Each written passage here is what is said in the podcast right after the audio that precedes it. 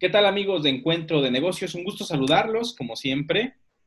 Está con nosotros nuestro amigo Rodrigo Ortiz, aquí también en Radio Nicolaita para nuestros podcasts, en este nuevo horario en radio, con el análisis de la Bolsa de Valores y Criptodivisas. Mi estimado Rodrigo, gracias por estar con nosotros, como siempre, aquí en el programa. Muy buenas tardes, mi estimado Brian. Un gusto una vez más poder estar aquí contigo. Mi estimado Rodrigo, pues bueno, hay muchas noticias interesantes, eh, mucho de qué hablar. Eh, en los mercados. Platícanos un poco de, qué nos, de qué nos estamos informando esta semana.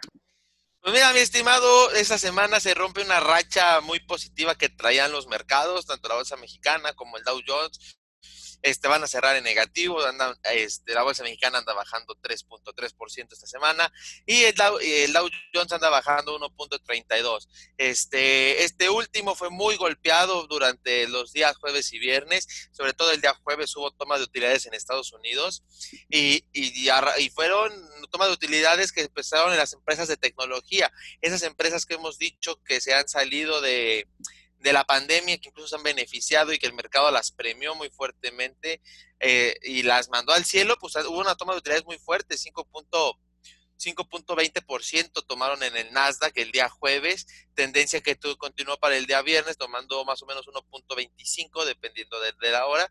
Entonces, este es una baja, claro, no es tan fuerte como para, este, preocuparnos, pero fue una baja diaria del día jueves muy fuerte ante la toma de utilidades y fue algo contrastante, ya que el día martes Zoom presentó estados, estados financieros, su reporte trimestral, eh, muy buenos, tanto que sube 40% en un día, tiene un boom tremendo, y, y, llega el día jueves y toma de utilidades tanto en Tesla, Apple, Zoom, este, Microsoft, todas este, con fuertes tomas de utilidades, algunas mayores al 8%, y eso que recordemos que semanas pasadas tanto Apple como Tesla tuvieron un split, separaron sus acciones, en el cual pues, eh, hubo más acciones en circulación, por ende cada acción tenía un valor menor.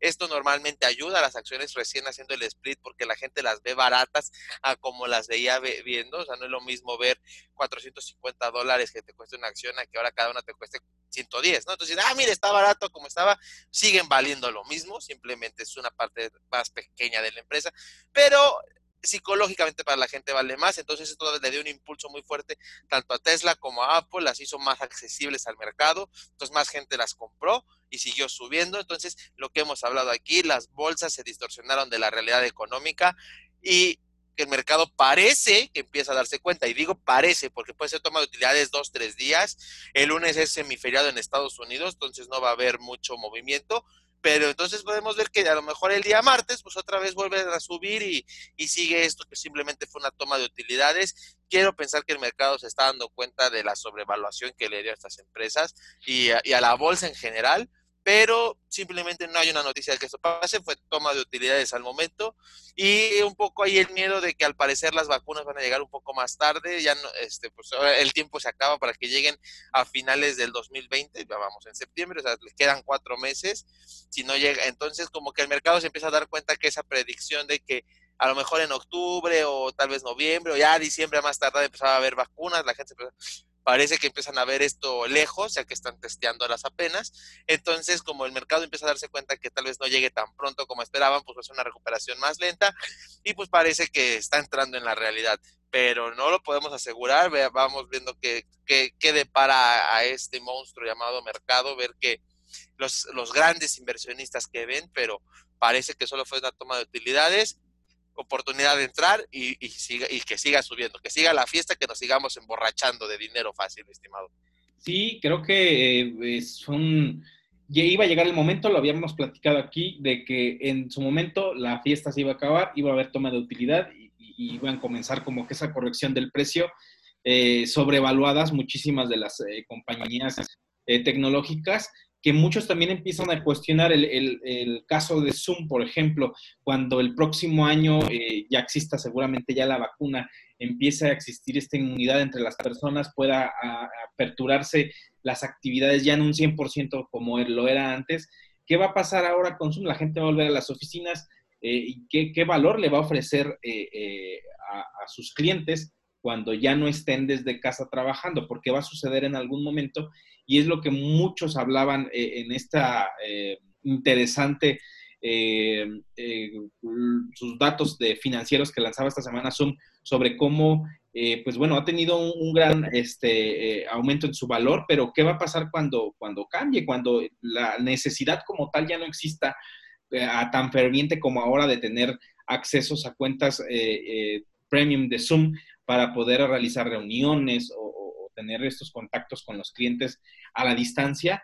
y, que pudiera nuevamente caer el precio o empezar a desvalorarse si no se, se empieza a totalmente a, modernizar o, a innovar en relación a lo que está ofreciendo ahora. Y seguramente casos como las otras empresas tecnológicas donde pues van a empezar también a, tener eh, una corrección en su precio, seguramente porque no hay algo que después de la, de la contingencia pudiera ser atractivas para el mercado. Así es, estimado, pero no nos vayamos tan lejos. Este, es cierto, creo que es, yo, yo, yo opino igual que tú. Zoom va a bajar su demanda una vez terminada la pandemia. O sea, Zoom fue una oportunidad tremenda para inversionistas y para la empresa.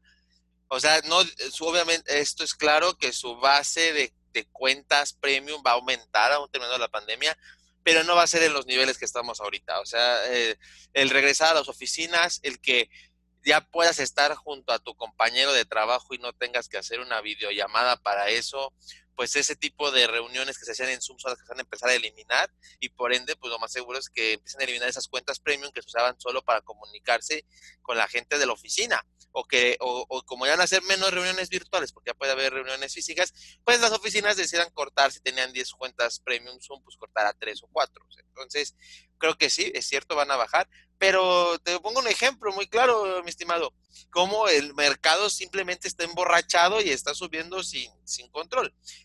Y mi ejemplo más claro es Tesla. Tesla, ¿qué beneficio tiene de una pandemia? O sea, carros eléctricos, baterías, nada de eso te beneficia en una pandemia. O sea, son, son un lujo las baterías para que tú, a lo mejor las baterías para ahorrarte un poco de electricidad ya que estás todo el día en tu casa, pero de ahí en fuera, pues Tesla no es una empresa que venda algo para la pandemia. Y, y, aún así ha subido estratosféricamente. ¿Qué pasa? Que a la nueva generación de inversionistas, los de mi edad, les encantan las empresas tecnológicas porque día a día conviven con ellas, entonces quieren ser socios de ellas. Esto estamos hablando que les encanta Apple, entonces compran acciones Apple, les encantan los Tesla, pues compran acciones Tesla, les encanta, en este caso, pues ven a Zoom como una necesidad, pues compran acciones Zoom. Pero entonces ven estas acciones tecnológicas y pues la, demanda sube porque, ah, yo quiero ser socio de esta empresa este, grande y todo. Amazon, compramos todo por Amazon. Entonces, pues, ah, yo quiero ser socio de Amazon porque, pues, compro todo por ahí, entonces le va a ir súper bien y todo cada vez más. Pero Tesla, Tesla no se beneficia de una pandemia como lo han sido las otras, como han sido las de nube, las que han sido, perdón. Y, y, entonces, este, con todo y eso, pues no, no, no le veo. Entonces, el mercado simplemente está emborrachado, está dándole con todo y listo. Entonces, creo que es el ejemplo claro. Tesla, como el mercado se emborrachó con las tecnologías y se está emborrachando con el resto de las acciones porque están subiendo. Tuvimos récord históricos ahora en la semana, estimado. Después viene la, toma de, de utilidades pero entonces, tienes récord histórico, tienes todo, pero las empresas no están vendiendo, no están produciendo como antes. Y viene otro problema, estimado, la quiebra de empresas. O sea, las empresas van a empezar a quebrar, las que no hayan sobrevivido a la pandemia, ya esas ya murieron. Pero algunas sobrevivieron, reabrieron la cortina y a lo mejor quiebran en dos, tres meses. Si esas quiebran y son proveedores de, de, una, de este tipo de empresas, pues tú, esta gran empresa, ¿de qué te sirve haber sobrevivido a una pandemia si tu proveedor no sobrevivió? ¿Quién te va a proveer de los materiales? ¿Quién te va a proveer de las cosas? Entonces, eh, en cuanto entre más empresas, empiecen a quebrar, eh, eh, esta bola de nieve va a crecer y crecer porque pues empiezas a perder proveedores, empiezas a, aunque tú tengas dinero, ¿quién te lo vende? Esa es mi, mi cuestión. Y entonces, si no hay quien te lo venda porque no sobrevivió, pues tú qué vas a hacer? Pues también vas a salir de mercado. Y entonces creo que es algo que no hemos visto, que todo el mundo piensa que la economía ya regresó a la normalidad porque estamos saliendo, porque estamos yendo de aquí para allá, vemos gente en la calle, vemos que el consumo aumenta, etcétera, etcétera. Pero creo yo que apenas viene lo peor. Todas esas empresas que repatearon pagos, y entonces ahora que ya se empiezan a hacer exigibles esos pagos y que van a empezar a ser exigibles de aquí a diciembre, que fue la mayoría dijo para diciembre o empezando el próximo año te empiezo a pagar, que les serán exigibles esos pagos y que no estén con la, la solvencia suficiente para pagar todo lo que se pateó, van a empezar a venir las quiebras y esas quiebras van a empezar a afectar cada vez más a las, a las grandes empresas que hemos visto cómo ha subido el rally, porque aunque, aunque no sea su proveedor, pues también va a haber gente desempleada y al haber gente desempleada porque esa empresa quebró, pues hay menos consumo. Entonces, esa cadena de la economía que funciona perfecto, eh, eh, que funciona en armonía, porque uno consume, entonces el otro tiene dinero, entonces ya puede consumir, etcétera, etcétera, pues se va a romper. Entonces creo que es ahí donde lo, que el mercado no ha visto, el mercado dice, ah, se recupera y listo, ya salió de la pandemia tres meses y nos vamos. Creo que no es así. Va, va, esta bola de nieve apenas viene y entonces el mercado simplemente está emborrachado, subiendo y subiendo y subiendo, porque ya la pandemia ya pasó, vienen tiempos mejores, viene todo, y pues se va, se va, se va, cuando creo que no es el momento, mi estimado. Creo que lo peor apenas va a venir. Sí, existe esa, ese, ese emborrachamiento de, de la compra de acciones eh, y lo comparábamos hace unas semanas como la, burba de, la burbuja de Internet, donde existía esa, esa efervescencia de compra de, de acciones de empresas que al final no servían para nada. Y volvemos al mismo caso de Tesla, se compran eh, acciones y se sube el precio eh, de una empresa que eh, actualmente no, no, no ofrece una, em, digamos, no ofrece un producto, un bien o servicio que ahorita en este momento de, de crisis, de contingencia, no resuelve o no cubre una necesidad. ¿Qué va a pasar después si en caso de que caigamos en una recesión, porque para allá va el camino donde muchas empresas ya empiezan a resentir que no van a resistir a lo mejor otro cierre de actividades, eh, vamos, a, vamos a empezar a, resentir todas estas consecuencias, que es algo eh, que no lo vamos a poder evitar. Eh, la vacuna se habla de que a finales del año, tal vez hasta principios del próximo año, ya se empiece a distribuir, no es tampoco un hecho como tal, y no sabemos también qué suceda, porque el año también ha sido totalmente impredecible. Entonces, son cosas que van sucediendo y que eh, se sigue todavía como que apenas despertando de ese momento en el que los inversionistas están todavía desconectados de la realidad económica con lo que se vive en los mercados, mi estimado. Y en cuestión de las criptodivisas, estimado Rodrigo, ¿cómo, cómo viste el comportamiento esta semana? Pues el Bitcoin también se ve golpeado, mi estimado Brian, e, esa toma de utilidades en, las bolsas fue parejo, o sea, esa toma de utilidades le pegó a todos, le pegó al oro, le pegó al Bitcoin, tomaron utilidades también en el Bitcoin, entonces le pegan fuertemente, baja de más del 6%, este, muy, muy dura, entonces fue una toma de utilidades generalizada en todos los activos. Al parecer, parece ser que grandes inversionistas se dieron cuenta de la realidad y salieron y, y, cuando pasan estos fenómenos, mi estimado, quienes pierden son los pequeños inversionistas. Pequeños inversionistas que están muy emocionados con las grandes utilidades que están teniendo, que, que dicen es pasajero y sigamos subiendo. Los pequeños inversionistas son los que normalmente caen en esta trampa de, de la eterna subida y son los que absorben la pérdida final, ya que los grandes inversionistas por el acceso a la información que tienen, la experiencia que tienen, porque son grandes inversionistas, pues saben que este tipo de patrones suceden, entonces dicen, creo que son muy buenos resultados ya, hasta aquí llegué, me salgo, sacan su dinero, es tanto dinero el que sacan que pues le pegan, obviamente le pegan al, mercado, porque que una, que una posición tan fuerte venda, pues cae, y entonces este, quien absorbe la pérdida es el pequeño que pensó que iba a subir eternamente sin la información suficiente, entonces se queda y, absorbe la pérdida. Entonces, creo que esto está pasando en todos los activos, incluido el Bitcoin.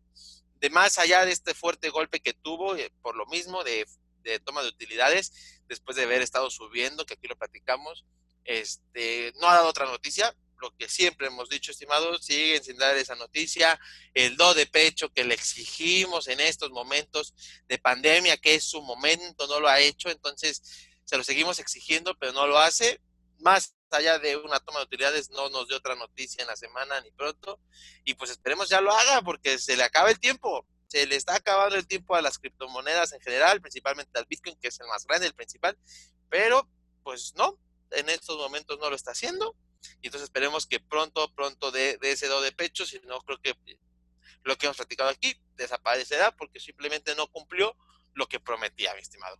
Sí, también, eh, también yo creo que viene un momento cúspide en, en, en, cuanto se comience a vivir eh, los síntomas de la recesión ya de manera fuerte, cuando verdaderamente veamos empresas que se van a ir a la quiebra, porque va a pasar, donde en los niveles de desempleo se comiencen a, sentir aún más, ese momento seguramente podría ser crucial para, para el Bitcoin. Si después de eso eh, las, criptomonedas no dan una luz de una posibilidad eh, de convertirse o consolidarse, se acabó tal vez la era del, del criptomercado y, y tal vez eh, el mundo de las criptomonedas se quede pero tal vez la tecnología blockchain se, se consolide en otro rubro, porque al final la tecnología blockchain, eh, al parecer sí tiene bondades que pueden ser utilizadas en otros ámbitos, en otros sectores, y que puede ser eh, eh, en un mundo en el que la seguridad informática es vital. El, blockchain creo que es algo que,